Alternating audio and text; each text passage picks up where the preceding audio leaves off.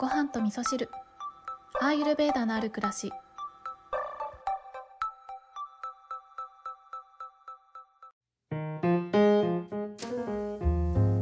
こんにちは。今日もお便りをご紹介しながらお話ししようと思っておりますが、えー、なんかね、この前半の雑談をしていると、うん、どうしても時間が長くなっちゃうので、雑談を省くこともちょっと考えたりもするんですけれども、まあ、ボイスブログとしてね、いつも配信をしておりますので、えー、ちょっとね、私が昨日やってみたことのお話をしようかなと思うんですが、あの、ミントさんからのね、お便りご紹介させていただきましたけど、えー、ミントさんのその6時以降食べないダイエットがね、どんな感じなのかなと思って、あのー、そのダイエットとして6時以降食べないっていうことを私は、えー、知ったことが10代の時にあったかなぐらいな感じで、あとはアイルベーダーを学んでから、えー、夜寝る時ぐらいまでにはもうお腹が空いてるぐらいの感じにねしておいた方がいいから夜ご飯は夕方食べた方がいいよってことを学んで、え、そういう意味でえー、夜あんまり食べないっていうことはしたことあったんですけど、あの、改めて18時以降に食べないってことをやってみようと思って、ミントさんの気持ちをちょっと分かりたいと思ってやってみようと思ったんですよね。で、えー、ちょうど昨日なんですけれども、えー、18時以降食べないって思ってたんだけど、時計をふと見たら18時過ぎちゃってて、あ、やばいと思って、ご飯食べてないって思って、そう、いつもその時間に、うん、食べてなかったから、えー、すっかり18時を通過してしまっていて、で、えー、近所のあけぼのさんで買ってきた、えー、こしあんの豆大福がね、あったので、こしあんの豆大福と、えー、左右にレモンと蜂蜜を入れて、えー、岩塩もね、ちょっと入れた感じにして、蜂蜜レモンのドリンクと、豆大福を食べて、で、えー、寝るまで何も食べないっていうことをね、やってみたんですけど、なんか、何時ぐらいだったかな？寝たのは1時ぐらいだったんですけれども、それまでの間に、やっぱり、えー、アイルベーダでは10時から2時っていうのは消化の時間っていうふうに言われるので、夜の10時を過ぎてくると、どんどんこの消化の火がね、燃えてきて、お腹がね、減ってきちゃうんですよ、どうしても。なので、えー、その寝るまで1時までまだ何時間かあってたので、私はね、そう、ミントさんにはね、蜂蜜お湯で溶いたものを飲むといいかもとか、スパイスティーにね、蜂蜜入れて飲んだらいいかもっていうことをお伝えしてたので、私もそれやろうと思ってね、えー、寝るまでの何時間かの間に、えー、何杯飲んだかな結構飲んじゃいましたね。あの、普通のお茶湯も飲んだし、蜂蜜を入れたお茶湯も飲んだし、多分蜂蜜入れたお茶湯だけで3倍ぐらい飲んでると思うんですけど、なんか私の場合はそうやってお腹をちょっと温めてあげないとなんか消化の火が消えちゃいそうな気がして怖いなって思った。怖いなというかねなんかお腹に入れてあげた方がいいような気がするっていう感覚があったのでそうやって水分だけを取るっていう温かい水分を取るっていうことをねしていたんですよね。で今朝ですね、えー、まあ夜はね普通に眠れたから良かったです。だから体調によってはもしかしたらお腹空きすぎちゃって眠れないっていうことが私の場合はあるかもしれないなって思ったので、うん、しばらく何日かね、やってみて、えー、私はミントさんに、うん、おさゆに蜂蜜入れたものって言ったけど、もしかしたら私の場合は野菜スープぐらい飲まなきゃダメだったりするかもしれないなって思ってたので、えー、ちょっとね、うん、また後日、えー、まあ、あの、お知らせ、お知らせじゃない、ご報告をさせていただきたいなって思うんですけど、で、朝ですね。朝は、お腹が痛いっていうことはなかったです。そして、不思議なんですけどね、あの、夜10時以降にお腹減ったなって思ったのに、朝起きてからは、あの、お腹ペコペコだなっていう感じじゃなかったんですよね。で、まあ朝普通に起きて、8時ぐらいですかね、お腹減ったなと思って、普通にご飯と味噌汁を食べたんですけれどもね。で、その後のお通じとかは結構いい感じだったので、体にとっては、あ、なんか良さそうだなっていう感覚をね、つかみました。はい。ちょっとね、昨日の続きみたいなお話なんですけど、あの、ミントさんからね、あの、18時以降食べないダイエットで朝お腹が痛いっていうね、えー、メッセージをいただいてたので、ちょっと私も体験してみようと思ってね、今試しにやっているところなので、またご報告させていただきます。はい。それでは、ちょっとまた前半長くなりましたが、今日のお便りご紹介したいと思います。ごはみそネーム、なしのさんです。いつも配信聞かせていただいています。朝の電車の中、癒しボイスで癒されています。ありがとうございます。私事なのですが、双極性障害という気分の波に振り回されてしまう病気に悩まされています。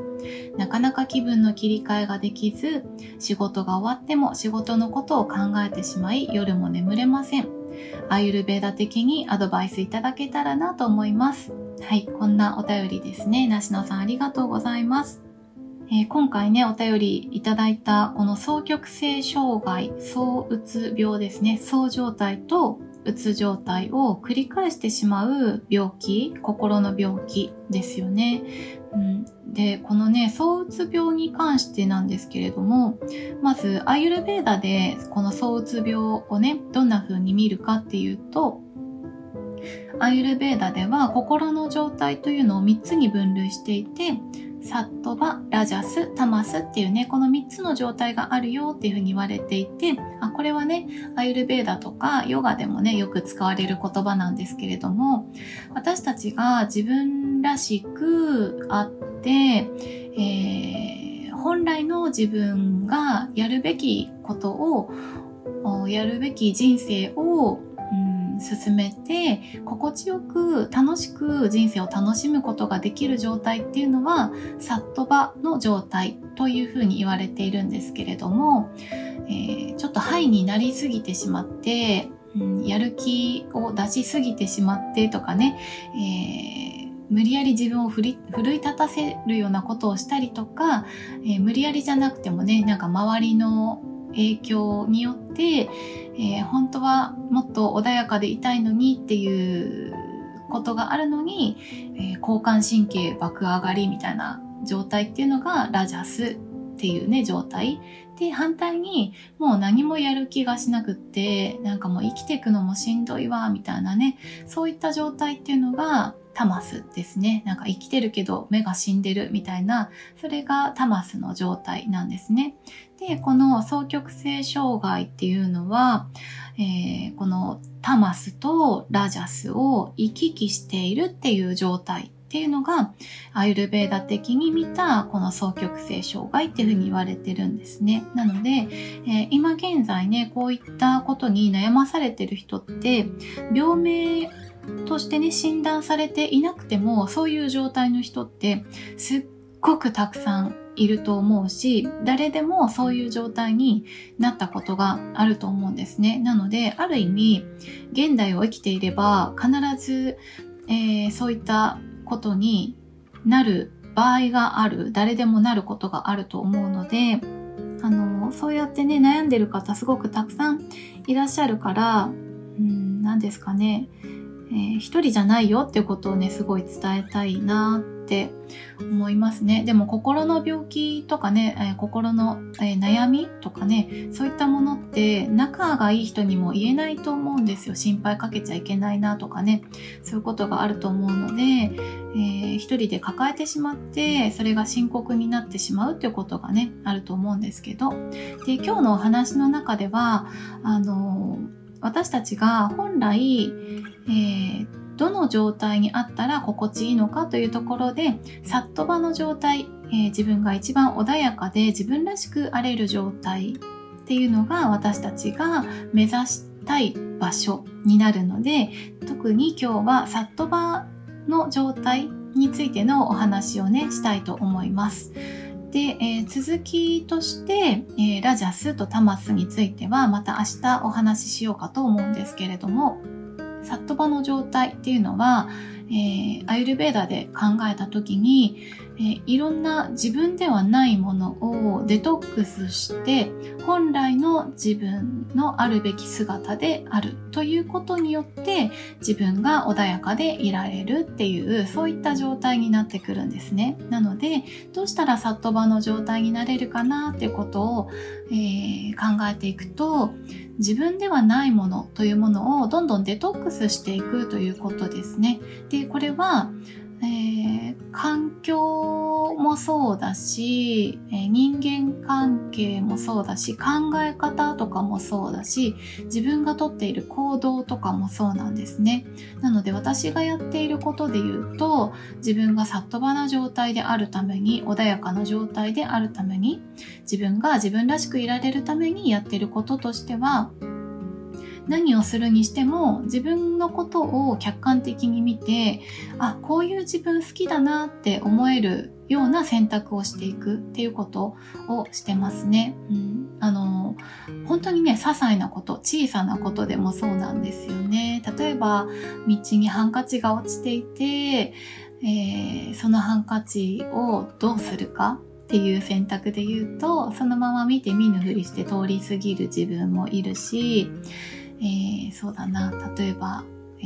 ー、丁寧に交番とかに届けるっていう選択もあるし、もしくは、えー、人目にね、つきやすいところ、ちょっと高めの位置にね、えー、ポンって置いといてあげるとかね、そういったいろんな選択があると思うんですけど、どの行動を選択することが自分にとって心地のいい選択なのかということを客観的に見て、あ、こういう自分が好きだなっていうところで見ると、私の場合は、え、そのままほっとくのはすごくなんか嫌で気になっちゃうので、何かしたいんだけど、交番に届けるとかすると、なんかすごくやってあげてる感が出ちゃって、やりすぎだなっていうところで、なんかそれも自分じゃないなって思っちゃうので、ま私だったらちょっと目につくところにねポンって置いといてあげて、ね、持ち主さんが戻ってきてくれますようにみたいなお祈りを込めて置いとくみたいなのが私にとっては一番私らしいなって思うので、まあ、そういう小さなね選択を自分らしくあるためにする、えー、食べ物を選ぶとかでもそうですねお昼ご飯何食べようかなって考えた時にあ何でもいいやこれでいいやとかじゃなくって、えー、今の私は何を食べたら心地がいいのかなっていうことを考えて自分のために自分が心地よくあるための選択をするということによってちょっとでもねサットバに近づけようというふうにするんですね。あとアユルベーダで言われていることで言うとこの自分らしくあるためには純粋なものを食べましょうねっていうふうに言われてるんですね。無理のないものを食べるということをが大事だよっていうふうに言われているので過剰に味付けされたものとかあとはあそう過剰に味付けされたものを食べるとラジャスの状態になりますよっていうふうに言われていて、まあ、ちょっと無理しちゃってるみたいな感じですね。無理しちゃってる料理を食べると無理しちゃってる自分になるし、えー、例えば、うん作ってからすごい時間が経っちゃってるような、うん、なんかもう死んじゃったような食べ物って言ったらいいですかね、えー、そういったものを食べてると死んじゃったような食べ物を食べると、えー、死んじゃったような自分になるしっていう、まあ、そのまんまなんですよねだからサットバの状態になるために私たちが食べたい食べ物っていうのは新鮮だったり作りたてだったり生き生きしてるものを食べようねっていうことなんですよね。そうだから、えー、まあ、食べるものもそうだし身に、えー、身にまとうものとか自分のそばに置いておくものとか持ち物とかもそうなんですね。無理しちゃってるもの何か違和感があるものをそばに置いておくと無理しちゃってる自分無理しちゃって、えー、違和感のある自分というものをになっていくっていう考え方があるのでできるだけ自然体に近いものを、えー、身の回りに置いておくということがすごくね大事だよっていうふうに言われてるんですね。うん、例えばねそうだなえー、とマグカップだったとしたらえー、マグカップにもね、サットバ、ラジャス、タマスっていうのがあったりするんですよ。もういろんなものにこのサットバ、ラジャス、タマスっていう心の状態のね、表現でも言うんですけれども、でも、物に心があるとしたらね、えー、そういった表現もできるんだと思うんですけどね。例えばそうですね、マグカップ、もうお金儲けのために、この金儲けて、えー、なんか人よりいい思いするんだっていう人が作ったマグカップなのか、なんかもう仕事だからしょうがないっていう感じで、はいはいっていう感じで作られたマグカップなのか、作家さんが一つ一つ、あこのカップでお茶を飲んだ人が幸せになれますようにっていう思いを込めてくれたマグカップなのかっていうところで考えると、とどれがサット場なのかっていうことも皆さんお分かりになりますよね。なんかそうやって身の回りに置いておくものっていうのもサット場なものを選ぶといいよっていうふうにね、言われております。はい、えー、今日はですね、サットバということに関して、えー、お話をさせていただいたんですけれども、梨野さんからいただいたね、えー、双極性障害に対してのアイルベーダ的なアドバイスとしては、ちょっとね、あの、不十分なところがあると思うので、これね、いろんなお話をつなげていかないと、なかなかちょっと説明が難しいなっていうとこがあったので、まずは今日はアイルベーダ的にこの双極性障害を見たときに、えー、ラジャスとタマスをえー、行き来しているものなんだよっていうことと、本来私たちが、えー、ありたい状態っていうのは、ラジャスでもなく、タマスでもなく、サットバな状態、自分らしくある状態なんだよっていうところまでお話しさせていただきました。なので、明日はね、このラジャスとタマスを繰り返すという、この双極性障害自体にスポットを当ててお話をしたいなと思っております。ちょっとスッキリしないようなね、終わり方になっちゃいましたけれども、明日の配信も合わせて聞いていただければと思います。それでは皆さん、今日も良い一日をお過ごしください。今日も聞いていただきましてありがとうございます。